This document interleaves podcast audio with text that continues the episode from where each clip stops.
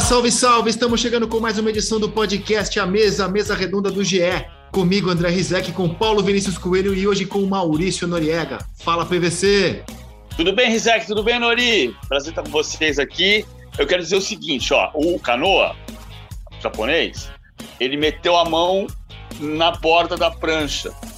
E por causa disso ele podia ter perdido o ponto. Isso eu já entendi. Agora, se foi pênalti ou não foi pênalti, está muito mais difícil de saber. Você está falando do clássico paulista de sábado, eu imagino. Já já entramos nesse assunto. Fala Maurício Noriega, bem-vindo ao nosso podcast à mesa. E aí, Rizek, PVC, prazer estar aqui com vocês. PVC tocou num ponto interessante. Esse clássico vai entrar para a história como o clássico do VAR e da pipa, né? Duas pipas em campo. E aí houve uma discussão durante a transmissão. Vilani, eu, participações de, de grandes boleiros pelo WhatsApp, treinadores, sobre o dicionário das pipas e papagaios e pandorgas pelo Brasil. Cara, e eu tô percebendo o seguinte: é, tá difícil de entender o futebol, né, cara? Tá mais fácil de entender o softball nos Jogos o Olímpicos. Surf. O, o surf e outras modalidades, porque a regra parece que a cada ano torna a regra mais complexa, cheia de pegadinhas, com as últimas recomendações, mas já já entramos na arbitragem, porque a gente teve nesse fim de semana é, o empate do, do, do líder Palmeiras, vitória do Atlético Mineiro, um massacre do Flamengo para cima do Corinthians. PVC, a diferença de Flamengo e Corinthians é aquela mesma que a gente viu ontem em Itaquera, né?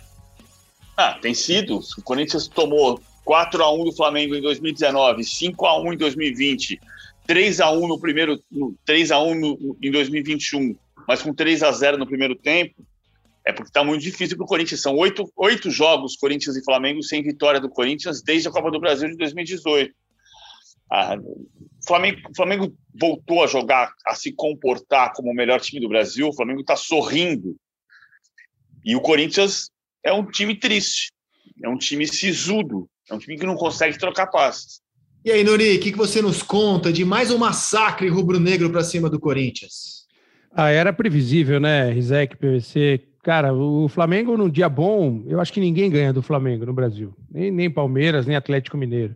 Se tiver o Flamengo inspirado, como está inspirado nas últimas rodadas, essa capacidade de decisão que o Flamengo tem é incomparável, né? E o Corinthians, cara, acho que o PVC definiu super bem. O Corinthians, é, jogar futebol para o Corinthians é um fardo, cara, é um peso. Os jogadores do Corinthians vão jogar futebol como se estivessem cumprindo uma obrigação, cara, não é? Não é algo que seja prazeroso para eles. E isso passa vendo os jogos, vendo a expressão, vendo depois aquele, aquele debate do Gil com o Gabigol na saída de campo. Aquilo fica muito claro. Tem, tem os caras que estão fazendo o papel deles, competindo, querendo ganhar o jogo, mas estão se divertindo. E outros que, meu, é um sofrimento. O sofrimento do jogador eh, corintiano se reflete no, sofre, no, sofrimento do torcedor do Corinthians, né? Muito difícil. E o Flamengo não, livre, leve, solto. Um time que tem Gabriel, Arrascaeta, Everton Ribeiro, é, Bruno Henrique, tem Pedro. Quantos caras que você acha que podem ganhar o jogo? A gente faz jogo aí de tudo quanto é time, né, PVC? Rizek nos programas também analisa tudo quanto é time. Você, você pega um time qualquer do Brasil aí, um bom time, você fala de um, dois jogadores que podem decidir o jogo, podem ser os caras. O Flamengo tem cinco, seis. Então, num bom dia, não tem para ninguém. Não quer dizer que vai ser campeão só por causa disso, porque a, a vida não é feita só de bons dias, né? É, minha dúvida é se o Corinthians podia fazer mais, porque o Flamengo vem numa sequência de massacres aí, né? 5 a 0 no Bahia, 5 a 1 no São Paulo, 4 a 1 no Defensa e Justiça. Não estou nem contando o ABC, porque aí é jogo de de times de divisões diferentes. Mas o, o Flamengo no, no, Campeonato Brasileiro, com o Renato, no Campeonato Brasileiro, já marcou mais gols do que o Corinthians em toda a edição. A gente está falando aqui de três partidas do Renato no Brasileiro e das 13 que o Corinthians fez com o Silvinho. Então a diferença é muito grande. Quando o Corinthians ganhou do Cuiabá na última rodada, o Casagrande na transmissão falou o seguinte: esse é o campeonato do Corinthians, derrotar esses times do meio da tabela para baixo. O Flamengo joga um outro esporte em relação ao Corinthians. Dava para ter feito mais PVC? Acho que tinha que dar. O Corinthians. É verdade que quando você toma um gol com seis minutos, seu plano de jogo foi para o espaço. Estava é, claro que o Corinthians ia jogar defendendo com o Cantilho atrás da linha de quatro homens, como tem jogado. Ele faz Cantilho e uma linha com Mosquito, Rony, Gabriel e Adson. E o Jô na frente, baixa o bloco, marca atrás do meio-campo, tenta tirar o espaço e seis minutos 1 a 0 Flamengo. Aí desmonta a casinha. Tenta sair para construir o jogo. O Flamengo é muito perigoso em qualquer situação. Agora, é, é, é, curioso como o Flamengo recuperou o vício. E, eu não acho que os jogadores estivessem tristes. Acho que a solidão que o Caê Mota nos relatou do, do Renato no Ninho do Urubu, nos minutos, nos dias finais dele como técnico do Flamengo, era mais uma solidão do trabalho do que uma solidão com os jogadores. Mas é, é, é, é muito incrível como o Renato olha para o banco de reservas e os jogadores, até os substituídos, a parte do Gabigol na quinta-feira contra o ABC ter reclamado, eles estão ali rindo. Você tira o, o, Bruno Henrique do jogo, você tira o, o quem tirar do jogo, os caras estão ali sorrindo na resenha. Então o time está jogando feliz. E, e, então isso fez voltar essa, esse poder de marcação alta, de recuperação da bola na faixa central, que o Renato conheceu na pele, né? Ele tomou 5 a 0 como técnico do, do Grêmio, de um Flamengo que jogava assim. E algumas coisas o Renato recuperou do Jorge Jesus, táticas. Por exemplo, o Arão voltou a fazer séries de, trás, de três por trás do meio campo. O Felipe Luiz joga mais como lateral armador, entrando em diagonal. E o Isla, que como o Rogério foi ponta direita muitas vezes, é o Mateuzinho jogando assim, apertava mais o Everton Ribeiro, que você fazia um 3-2-5. O Renato com a bola está deixando o Isla um, um, passo atrás. Então o Isla fica na linha do, do Arão e do Felipe Luiz, o que faz, não é sistema, mas com a bola, o desenho vira um 3-3-4. O Everton Ribeiro ganhou espaço. E o Everton Ribeiro foi o melhor em campo contra o Corinthians, seu ex-time. É verdade que o Everton Ribeiro não espelha o sucesso e a transformação desse confronto Corinthians e Flamengo, que em 2015 e 16 era muito favorável ao Corinthians, em 18 com o Corinthians mal eliminando o Flamengo. E agora o Corinthians não consegue ganhar o Flamengo de jeito nenhum. Eu acho que essa é uma grande lição, Nori, também, desse jogo que mexeu com as duas maiores torcidas do Brasil o corintiano olha para o clube dele e fala: caramba, o que o Flamengo é hoje parecia que a gente era em 2015. O melhor time do Brasil, o Corinthians teve, na época, a melhor campanha da história dos pontos corridos, foi superado pelo Flamengo do Jesus. É, com estádio próprio, timaço, era campeão do mundo em 2012, três anos antes, e aí, de repente, as coisas começaram a ruir. Ou seja, aquilo que o Corinthians construiu até 15, 17, não era sólido, né? Era um castelo de areia, né? É, o Corinthians estava gastando dinheiro que não tinha. E a conta está chegando agora. Me parece que esse é o Eu, pelo menos, vejo assim, Nori. E você? Eu acho que tem. Esse é um exemplo muito bem destacado por você, né? O Corinthians é, não teve sustentabilidade, para usar uma palavra da moda, né? E tem outro caso aí, gritante, que é o Cruzeiro, né? O Cruzeiro até outro dia estava ganhando tudo. O rei da Copa do Brasil, é, campeão brasileiro, e aí, de uma hora para outra, ele desmorona, está aí, às portas de uma terceira divisão do Campeonato Brasileiro. O, o, Corinthians errou muito, eu acho que na gestão de elencos. Né? Não falo só de elenco, eu coloco no plural, porque o Corinthians chegou a ter mais de 100 jogadores sob contrato. Né? Imagina o que é você ter 100 jogadores sob contrato, tendo que usar 30.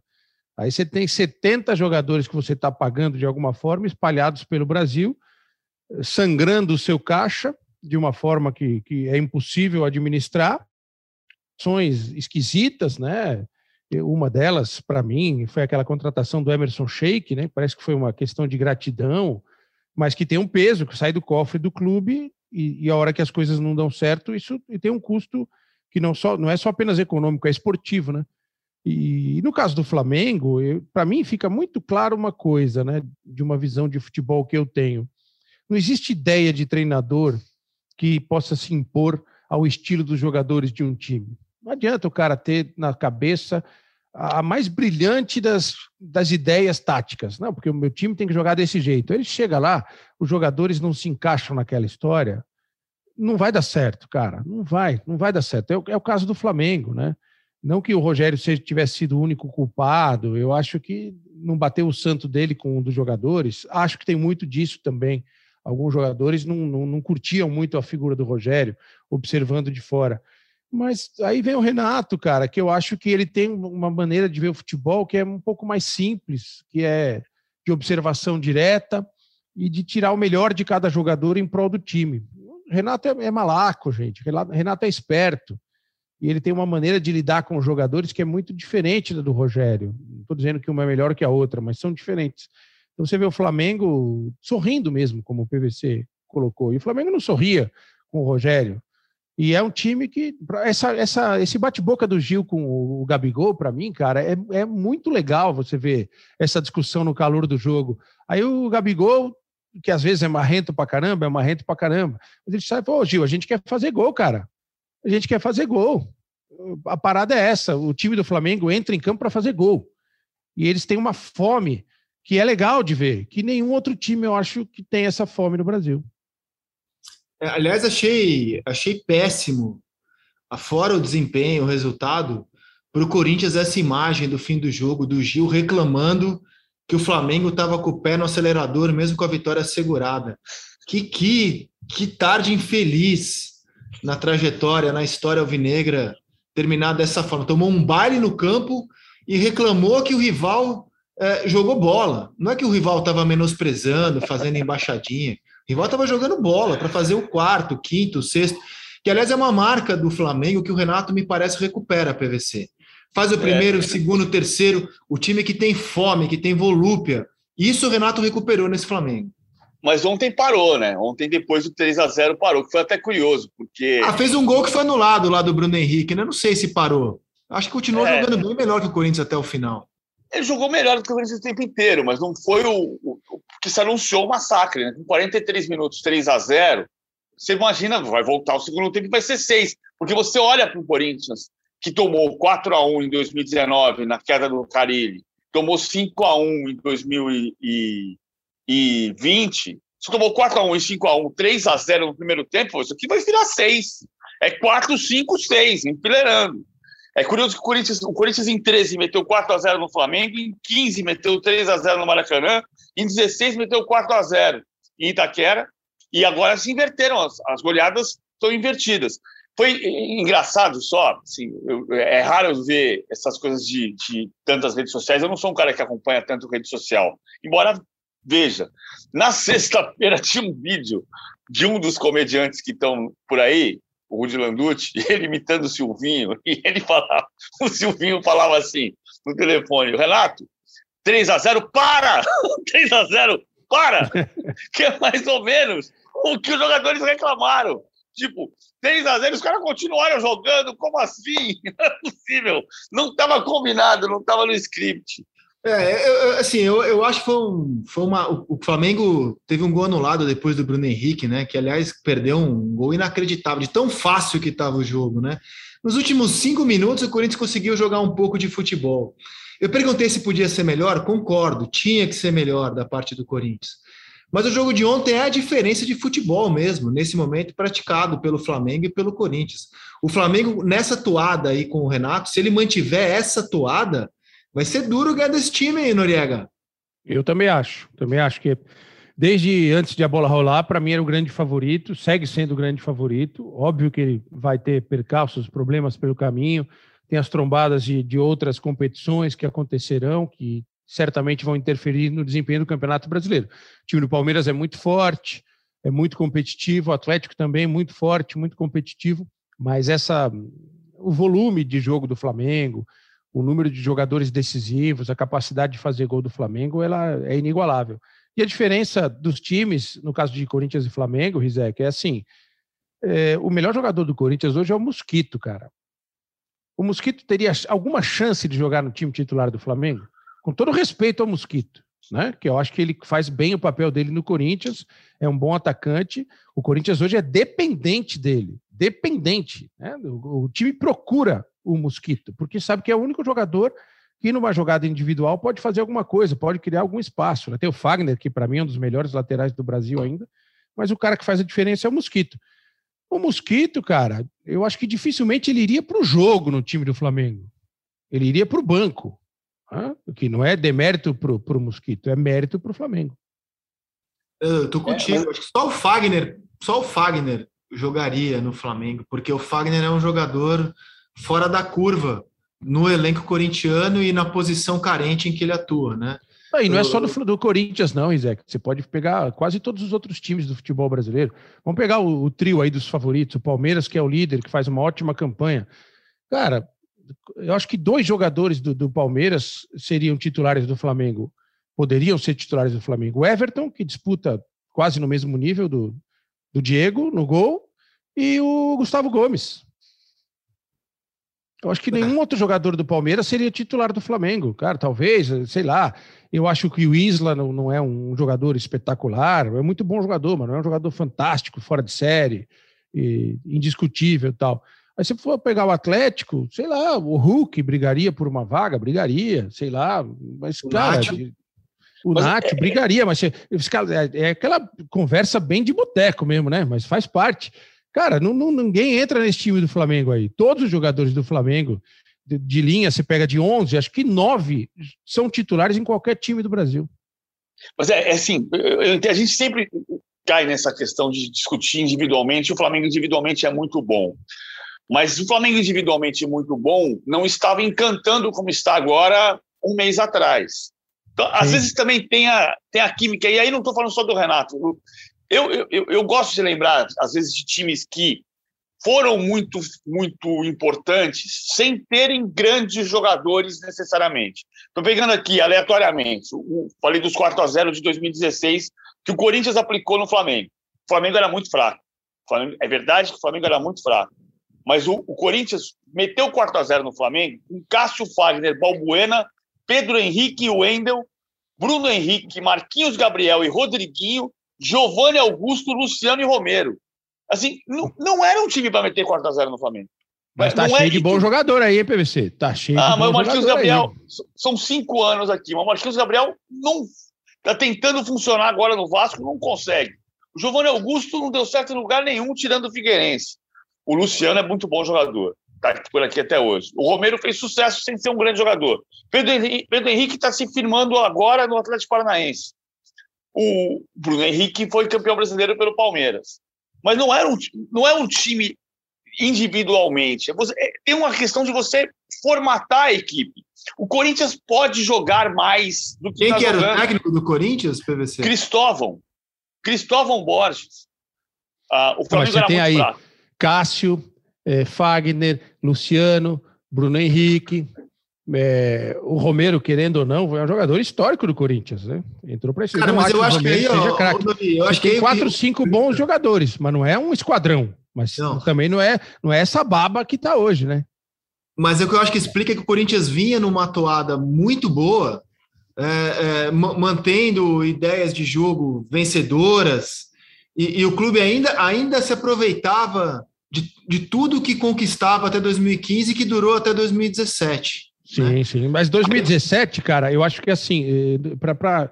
É, é, eu entendo que o PVC está colocando e trago até uma outra, uma outra visão para o debate assim. O time, o primeiro time do Corinthians com o Carilli foi um time que jogou um baita futebol, cara. Um foi, futebol muito foi. bom, muito bom, cara. Era, era gostoso de ver. E se a gente for avaliar, não tinha um elenco fantástico, maravilhoso, mas era um time que tinha capacidade de imposição, que era fatal no contragolpe, que tinha um lado esquerdo poderosíssimo, que trabalhava muito bem, com jogadores de excelente qualidade, né? É, acho que, que é um, um desses times que conseguiu jogar um futebol muito legal, sem ter o que o Flamengo tem, o que o Palmeiras tem, o que o Atlético tem hoje, que tem, e o São Paulo também. Acho que o São Paulo tem um excelente elenco. São Paulo tá, é que começou muito mal o Campeonato Brasileiro, não vai, não vai disputar o título brasileiro, provavelmente. Mas o, o que o Flamengo tem que eu acho que é a diferença, é que tem muito jogador. Eu entendo a, a, importância da tática, eu entendo a importância do sistema de jogo, mas o Flamengo tem um monte de jogador que pode decidir o jogo a qualquer momento. E isso faz é dele nem, muito forte. Não é nem a questão da a questão tática que eu acho, é você, você se você estiver feliz no lugar, a chance de dar certo é muito maior. É muito maior. E é, é, vou, vou voltar para a questão do sorriso. Não é só você, o Renato, trazer o Ilharão para fazer a série de três, jogar o, o, o Isla um passo atrás e o Everton Ribeiro ter espaço. Não é, não é só isso. Você tem, você tem uma, uma, um contágio dessa alegria. E o Corinthians não está conseguindo fazer o time. Mas é possível montar um time mais competitivo. Ah, vamos pegar o caso do Fortaleza.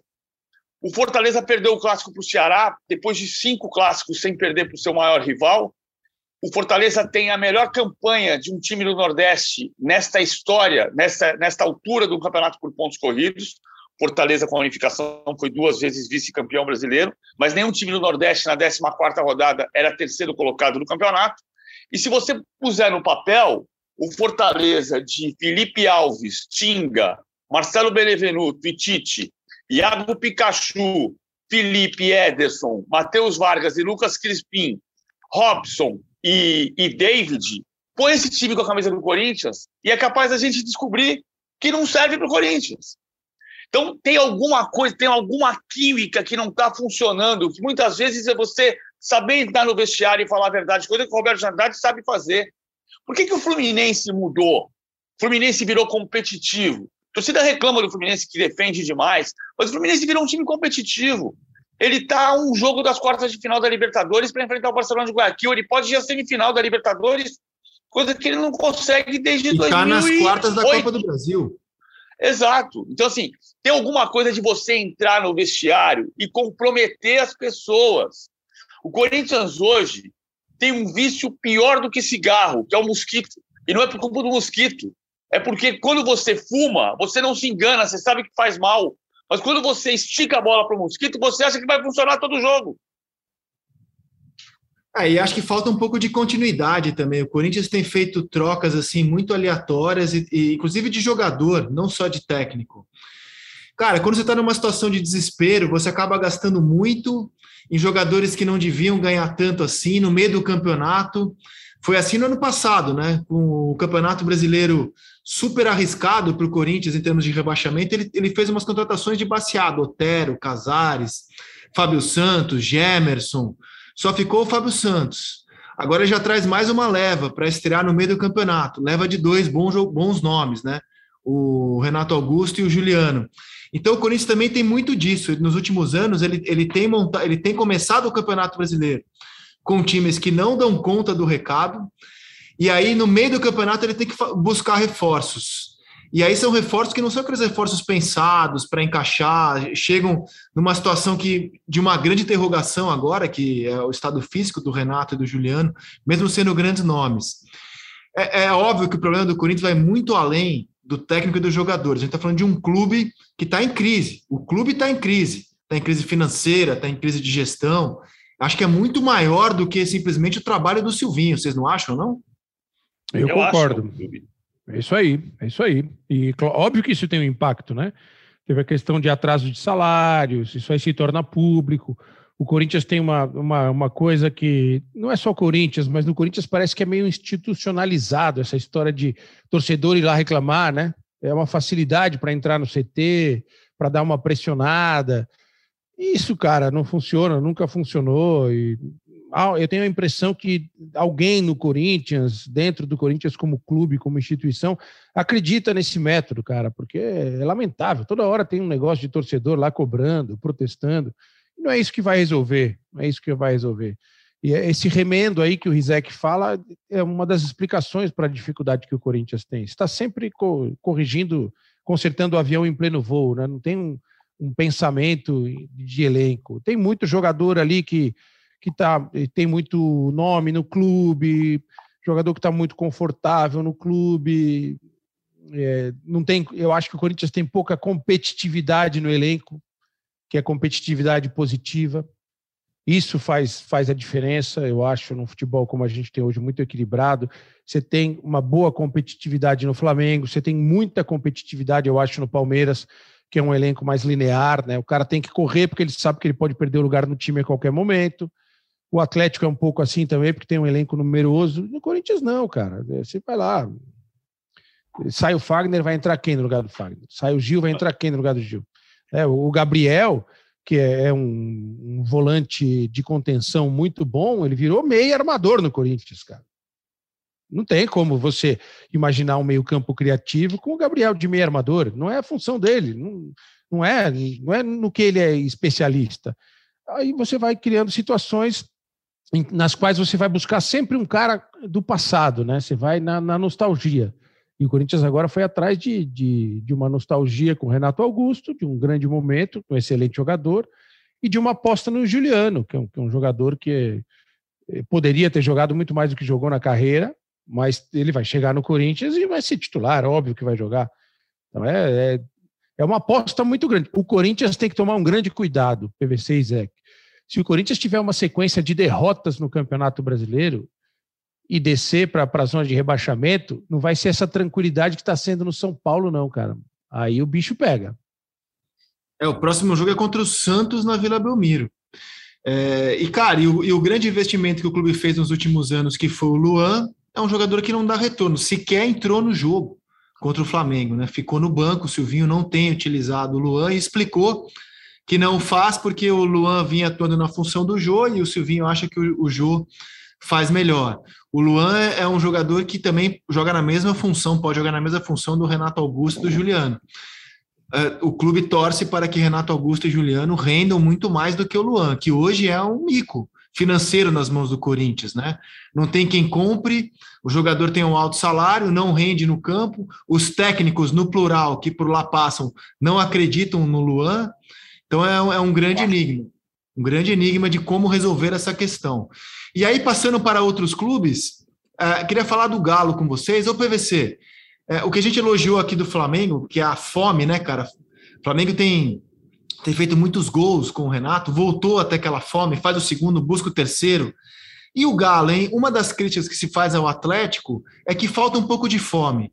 Faz 1 a 0 se dá por satisfeito, recua mas o Atlético teve um bom resultado no fim de semana, PVC.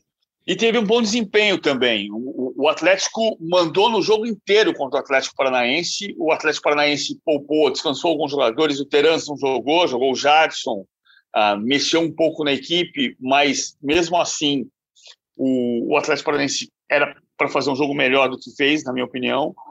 O primeiro tempo do Atlético Mineiro não foi avassalador, foi mexer no, no intervalo com a entrada do Vargas, o time passou a finalizar mais, mas mesmo no primeiro tempo, mais morno, o Atlético foi superior. O Atlético jogou o jogo inteiro no campo de ataque, procurando é, empurrar o Atlético Paranaense para trás.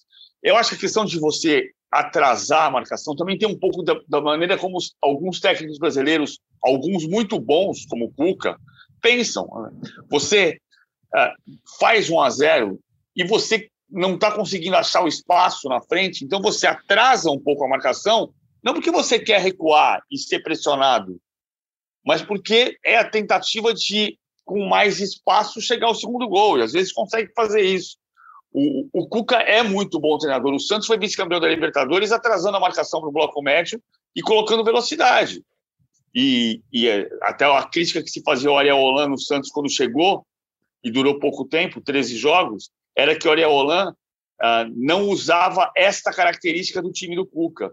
Para ter a velocidade do Marinho e do Soteudo, que ainda estava no elenco Santista, podia atrasar um pouquinho a marcação para usar os, os, mais velozes. O, o Atlético faz isso em determinados momentos do jogo. De Atlético, Flamengo e Palmeiras, eu acho esse dado importante. O Atlético é o que menos perdeu na temporada. Não é fácil ganhar do Atlético. Sofreu só três gols nos últimos dez jogos, né? Time muito equilibrado. Exato, é. Muito equilibrado, uma invencibilidade aí grande de, de dez partidas e, e com muita qualidade. Eu, eu, também sou fã do Cuca. Acho o Cuca um treinador que, cara, tá sempre incomodado com alguma coisa, né? Isso é bem legal. Ele quer fazer o time dele jogar melhor, tem coisas de jogadas ensaiadas que eu acho muito interessantes. É um time que está ele não tem o melhor ataque do campeonato, né, que hoje está tá dividido entre Flamengo, Bragantino e Palmeiras, com 25 gols, mas é, tem a melhor defesa do campeonato, né, só sofreu 10 gols. Então é, é uma equipe que, olha, é, vai brigar, vai brigar por esse título aí, e tem muita gente, muita gente. É, o elenco do Atlético, eu acho que é superior ao do Flamengo e ao do Palmeiras, em qualidade. Tem quantidade, como tem o Palmeiras, Eu acho que tem mais qualidade no elenco. E o Flamengo tem o melhor time titular, mas não tem um elenco de tanta qualidade como tem o Atlético e o Palmeiras. A briga, para mim, fica entre esses três aí pelo título. A não ser que aconteça uma grande surpresa, com um destaque maravilhoso para o Fortaleza. É uma delícia ver o Fortaleza jogar, cara. Time muito bom, que tem confiança no, no seu estilo de jogo, que não muda a sua estratégia dentro e fora de casa, tem uma saída de bola muito, muito consistente, mas não tem a qualidade dos jogadores que, que tem Flamengo, Palmeiras e Atlético. O Palmeiras e Flamengo já se enfrentaram, foi um jogo bem equilibrado na abertura do campeonato, né? 1 a 0 Flamengo, foi um jogo bem equilibrado no meu entendimento. Galo e Flamengo se enfrentaram no Mineirão, o Flamengo estava sem os jogadores da Copa América. Galo atropelou o Flamengo, né? Foi um negócio impressionante. Aliás, esse jogo foi fundamental para a queda do Rogério Ceni, jogo no Mineirão. E é, só que a gente não viu ainda o Flamengo completo com o Renato enfrentando esses dois, né? E Galo e Palmeiras ainda não se enfrentaram, né? Não se enfrentaram nesse primeiro turno, né? Para a gente ter um, não, um tema entre esses três. Então vamos para o Palmeiras e São Paulo. O que vocês nos contam? O que, que você achou do jogo PVC e das polêmicas de arbitragem do Morumbi sábado à noite? Noriega comentou, comentou o jogo. Eu, eu acho que o São Paulo foi melhor. Você pode discutir que o Palmeiras finalizou tanto quanto o São Paulo, mas assim, a bola que saiu do intermediário, o Thiago Volpe meteu para escanteio. O Palmeiras não foi perigoso. O Palmeiras não foi um time. O São Paulo tem marcado bem o Palmeiras, né? Dessa vez até de uma maneira diferente porque nos jogos das finais do estadual, o Luan perseguiu individualmente o Rafael Veiga. Dessa vez, o Lisiero e o Rodrigo Nestor jogaram na faixa para tentar tirar espaço do Veiga e do Scarpa. O Palmeiras não consegue jogar.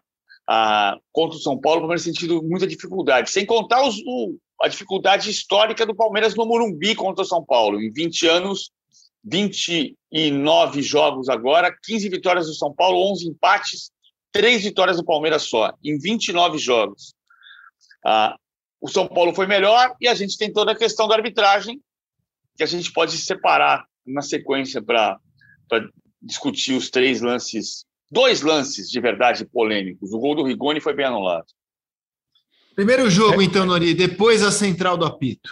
Sim, sim. O jogo, o São Paulo foi superior, São Paulo foi superior. É, tem uma questão que eu acho que o São Paulo utilizou muito bem com o Rigoni, com o Marquinhos e com quatro jogadores ali no meio de muita movimentação, o São Paulo ficou muito leve para um Palmeiras pesado na saída de bola.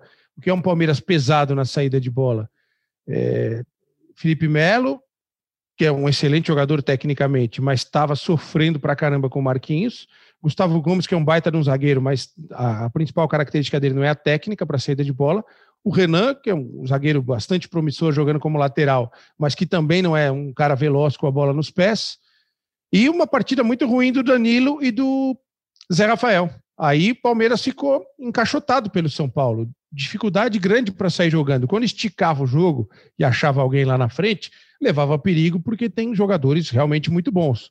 Mas com, com Scarpa e Veiga bem apagados, bem abaixo do que se esperava, e o Daverson que não é um super pivô, né? Porque às vezes você está com dificuldade no meio, você joga para um centroavante que segura a bola, que protege, espera o time chegar, você sai do sufoco. Então São Paulo foi um time muito mais leve que o Palmeiras. Teve, teve, não teve oportunidades gritantes, claras de gol, né? Teve uma com o Marquinhos, que ele chega pela esquerda, que é muito bom jogador, né? Tomara que não tenha se machucado, porque está aparecendo muito bem no São Paulo, saiu sentindo uma lesão que parece muscular, e ele bateu mal aquela finalização, Teve o lance do gol do Rigoni anulado, a gente vai falar sobre isso depois. E o Palmeiras obrigou o Volpe a fazer defesas, talvez um pouco mais complicadas tal. Mas o, o Palmeiras teve muita, muita dificuldade. O Palmeiras caiu de produção, né? O último bom jogo do Palmeiras foi aquele contra a Católica na volta da Libertadores, jogando bem, jogando solto, criando. E depois deu uma travada, né? Apesar dos resultados, não não está fluindo o jogo do Palmeiras. E o São Paulo mostrou que se recuperou bastante rapidamente da, da, do que aconteceu contra o Flamengo, né? Porque o placar do jogo com o Flamengo é mentiroso, né? Não foi um jogo para 5 a 1 para o Flamengo, que ah, foi um massacre, o São Paulo não viu a cor da bola. O São Paulo jogou bem, aí deu um apagão, teve uma pane e foi atropelado. Com aquela volúpia que a gente comentou aqui do Flamengo. O time faz o primeiro, o segundo, o terceiro, quando você acorda tá cinco, se você é, bobear. Mas olha só, me parece sobre o São Paulo o seguinte, cara. O Campeonato Brasileiro do São Paulo é muito ruim. O time está brigando hoje é, contra o rebaixamento. Mas o que a gente tem visto nos jogos importantes, assim, nos grandes jogos, é que o São Paulo ainda consegue competir muito bem. Tanto que esse ano, por exemplo, se você pegar os jogos do São Paulo com Palmeiras, ele ganhou na primeira fase do Paulistão, aí empatou no jogo da ida, venceu na volta e agora empatou jogando melhor. São quatro partidas. O São Paulo foi superior ao Palmeiras na temporada. Então, acho que dá para o torcedor do São Paulo se animar nas Copas. E o Campeonato Brasileiro é um campeonato de permanência na Série A, certo, PVC? Eu acho que é, tentar subir um pouco para brigar pelo menos por vaga na Copa Sul-Americana. O São Paulo vai tentar ganhar as Copas é, é muito boa a postura do Crespo, né? A gente já pode aprender um pouco com.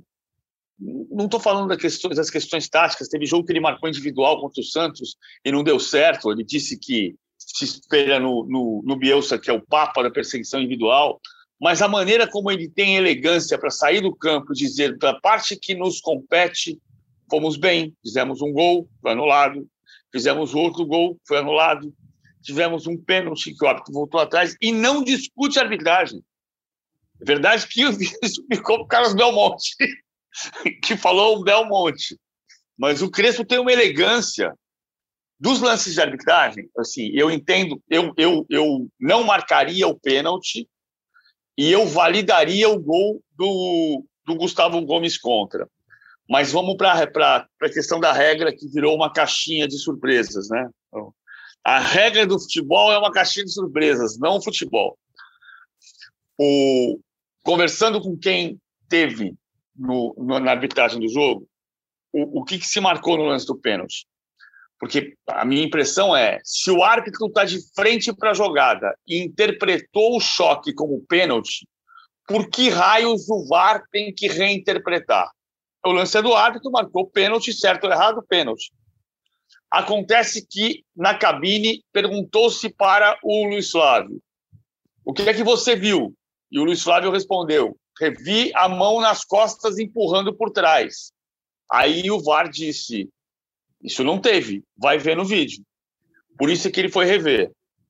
E no lance do, do gol, que eu validaria o gol de São Paulo, é consenso entre os árbitros que se tem alguma coisa errada é a regra, porque uh, é consenso que o Miranda, na posição onde estava, interfere no, no movimento do Patrick de Paula e por isso o gol tinha que ser anulado. Não houve falta, mas houve a posição de impedimento do Miranda e a interferência na jogada. Eu discordo da regra. Para mim foi gol. Que a gente falava muito nos anos 90 de que devia se privilegiar o gol. Mas espera aí, você concorda então que dentro da regra que existe hoje o gol foi bem anulado? Todos os árbitros concordam. Tá, Todos então, os árbitros então, assim, você discorda da regra, não da, não da anulação do gol. Tá. É, eu não tenho como, como. Se todos os árbitros dizem que a regra é esta e que tem que se anular o gol por causa desta ação do Miranda, eu vou fazer o quê? Perfeito. Mas para mim é gol. Perfeito. E aí, Nuri? Então, cara, na, na hora do, do, da transmissão, que a gente estava conversando ali, eu até joguei para o Salve essa dúvida, né? Falei, olha, eu sempre tento ver, imaginar o que o árbitro está vendo na posição do árbitro, né? Tento me projetar para a posição do árbitro. E me ficou a impressão naquele momento que o árbitro tinha visto um pisão por trás do, do Gustavo Gomes no Marquinhos. E o PVC está esclarecendo a gente aí de que não foi isso que ele viu, que ele marcou. Aí a questão do pênalti, eu, eu, eu, eu penso desde o início da, do, da, da, da introdução do VAR aqui. Eu acho que o lance de jogo ele não pode ser, o lance de jogo factual, ele não, não cabe interpretação do VAR. É, o VAR tem que entrar o seguinte, vamos falar hipoteticamente, Luiz Flávio marcou pênalti. O que, que você marcou, Luiz Flávio? O Bassols pergunta no, no VAR. Ah, eu marquei um pisão, por exemplo, do, uma falta do Gustavo Gomes no Marquinhos, porque ele tocou no Marquinhos. Aí o cara do VAR fala, ó, não tocou. Esse é o VAR. Entendeu? Se tocou ou teve qualquer interferência, o VAR não se mete, cara entendeu? Aí deixa para o juiz de campo, porque é um, um, olhar diferente, numa velocidade diferente, né? Uma interpretação que ela é, ela, ela é influenciada pela, pela visão do VAR, com repetição, com câmera lenta, com um monte de câmeras, que é muito diferente do que o árbitro vê no campo. E a questão da regra é isso aí que o PVC falou. É, essa, para mim, é a regra mais difícil do futebol. Eu já fiz vários cursos de arbitragem, adoro estudar arbitragem. O interferir no adversário, para mim, é o mais polêmico de você estudar e, e, definir, porque você vai pegar, às vezes, 10 caras que vão pensar diferente, né? Aquela história, tira o Miranda da imagem. É, o Miranda, em posição de impedimento, ele sobe e disputa a bola com o Patrick de Paula. A bola resvala na cabeça do, do, Patrick de Paula. A leitura da regra precisa é a seguinte: ele interferiu no Patrick de Paula, estando em posição de impedimento, ele interfere no adversário. Esta interferência mudaria a história do gol? Talvez sim, porque a bola raspa na cabeça do Patrick de Paula. Eu acho essa a pior regra do futebol. Pior regra do futebol. Acho que ela tem que mudar. Eu acho que o cara impedimento, eh, em posição de impedimento para anular um gol, ele tem que disputar a bola efetivamente, tocar na bola, participar diretamente na jogada. Mas pela regra, por essa interpretação da regra, o tal do interferir no adversário, isso foi certo. E do pênalti é aquela história. O VAR tem que ser menos intervencionista do que ele é no, no Brasil. E assim, eu lembro de um jogo, acho que foi se não me engano, vocês têm mais memória do que eu. Foi o primeiro jogo de VAR do Campeonato Brasileiro, que foi eh, São Paulo e Palmeiras no Morumbi na volta da Copa América, depois de 2019, que tem um pênalti marcado a favor do Palmeiras, no Dudu, e é revisto pelo VAR. Nem sei se foi o primeiro jogo de VAR no Brasil, aquele de Campeonato Brasileiro, mas é uma situação idêntica. Tem um, um toque de um jogador do São Paulo, que eu não me lembro a época, que encosta no Dudu, o juiz vê aquele toque e interpreta como pênalti. O VAR chama o juiz e fala: Ó, oh, não foi pênalti, porque esse toque não é suficiente. Na minha leitura, esta não é a função do VAR. Claro, Quem tem que decidir se o, se o toque foi suficiente ou não é o juiz do campo. O VAR só tem que entrar e falar: olha, não teve toque nenhum, tá? Você marcou errado porque não teve toque. É o que eu penso. Eu também concordo. E, e, e o ponto central está exatamente nisso que o Noriega tocou. Por quê? A gente sai da Eurocopa com a certeza de que houve erros de arbitragem e com a convicção de que a arbitragem foi boa. Ninguém em sã consciência vai dizer que foi pênalti no Sterling. E, no entanto, o VAR não interveio naquela jogada porque houve o toque e o árbitro de frente para a jogada entendeu que o toque era pênalti. Então, o VAR não reinterpreta, quem interpreta é o árbitro. O Roberto Rossetti, que é o árbitro, o chefe da arbitragem da UEFA, fez uma avaliação absolutamente positiva e certeira e falando sobre lances e admitindo alguns erros e saiu com uma impressão absolutamente perfeita da, da, da, da atuação da, da arbitragem na Eurocopa. Parêntese, o Roberto Rossetti, hoje comissário da UEFA, era o árbitro em Argentina e México na Copa de 2010. Eu comentava esse jogo. Aquele jogo foi um assustador, porque o Rossetti marcou o gol em impedimento do Tevez contra o México, foi para o meio-campo e claramente no estádio você via isso no Soccer City. Ele põe a bola no meio do campo e, quando vai reiniciar o jogo, levanta a cabeça e o telão do estádio, que não deveria mostrar a imagem, mostrou. E o Rossetti viu o Tevez três metros na frente, em impedimento. E vendo a imagem, ele não podia fazer nada. Por quê? Porque a imagem não, não tinha que estar lá.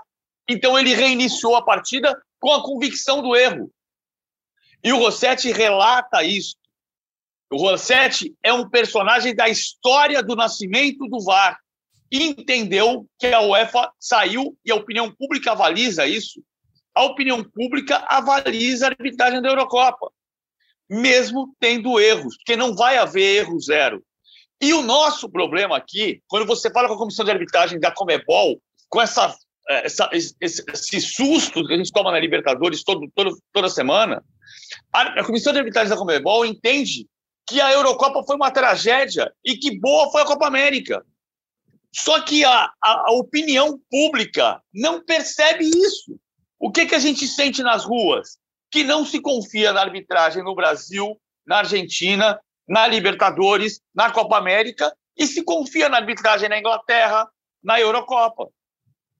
É, mas a arbitragem da Eurocopa é melhor do que a nossa aqui e a arbitragem dos campeonatos europeus, na média, é melhor que dos e é nossos é menos intervencionista. Aqui. Sim. É, e assim, ó, só para. Eu não tenho nada a acrescentar em, em relação ao que vocês falaram, então vou só partir para essas interpretações que a gente tem das regras do futebol e das recomendações que a gente tem. O futebol se tornou o jogo mais popular do planeta também porque ele é um jogo fácil de você entender em qualquer parte do mundo, com idiomas diferentes, você entende o que o juiz está marcando, você entende o jogo. Me parece que de uns 10 anos para cá a gente tem complicado. A gente tem feito algum, alguns experimentos nas regras com recomendações de pênalti, sobretudo, e tem ficado mais difícil entender o jogo. Ultimamente você tem que assistir ao jogo com uma apostila de regra e uma apostila atualizada com as recomendações que estão valendo naquele momento. Isso eu acho ruim para o futebol. Acho que o futebol deveria partir para um caminho que já foi o caminho do futebol, do fácil entendimento das regras, de ser uma coisa simples. E eu acho que a gente tem complicado nas recomendações que a gente tem mudado é, com uma frequência maior do que o aceitável. Faço aqui esse desabafo final. Fala, Nori. Cara, assim, você é, é, muito legal o que você falou, cara, porque assim as regras do futebol são ótimas, as orientações é que são péssimas. É Tem isso. muita orientação para interpretação de regra, cara. As regras são simples, são fáceis. Eu até lembrei do lance do, do jogo do Atlético com o Boca no Mineirão, do gol anulado do Boca, é, que é também essa história de interferir no adversário, que isso é absolutamente subjetivo, cara absolutamente subjetivo. É um olhar do juiz, ele olha, o cara não foi na bola, ou ele foi na bola daquele jeito, porque o cara estava na posição de impedimento. Não dá para saber isso. E óbvio que o jogador vai dizer que interferiu nele, porque ele acabou de sofrer um gol. Ele pode não ter nem percebido a entrada do cara em impedimento lá. E ele vai falar que ele ele tava em, ele foi atrapalhado por aquele jogador em posição de impedimento. Essa é a pior de todas, o tal do interferir no adversário. Agora, as orientações que são passadas para os árbitros são terríveis. Primeiro que é um texto lamentável, né, que faz, pelo amor de Deus, é, parece redação de, de sentença de advogado de sexta-feira antes do carnaval, né? O cara tá, tá sem nenhum saco para trabalhar, escreve aquelas coisas lá que ninguém compreende, tá pensando na cerveja do carnaval. E isso que só complica, só complica. Em vez de facilitar, só complica. Bom, eu espero que a gente não tenha complicado a sua vida nesse podcast, que a nossa intenção é sempre deixá-la mais fácil, mais leve, com mais informação e muita opinião.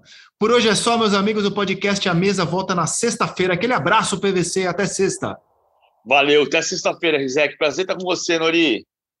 Valeu, valeu, valeu Nori. Cara, legal. Um abraço PVC, sempre bom participar com vocês, divertido, educativo. Estou por aqui. Manda um WhatsApp aí que a gente participa. Valeu, Nori. Até a próxima. E a vocês, queridos e queridas ouvintes, uma ótima semana. Sexta-feira nos reencontramos aqui. Tchau.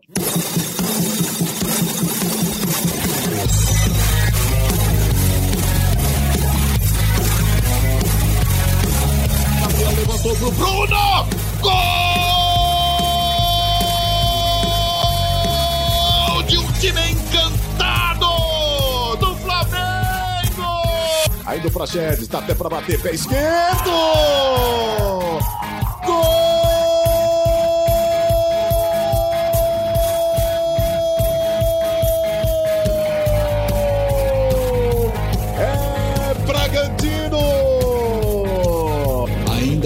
Que passe, que bola pro Neto!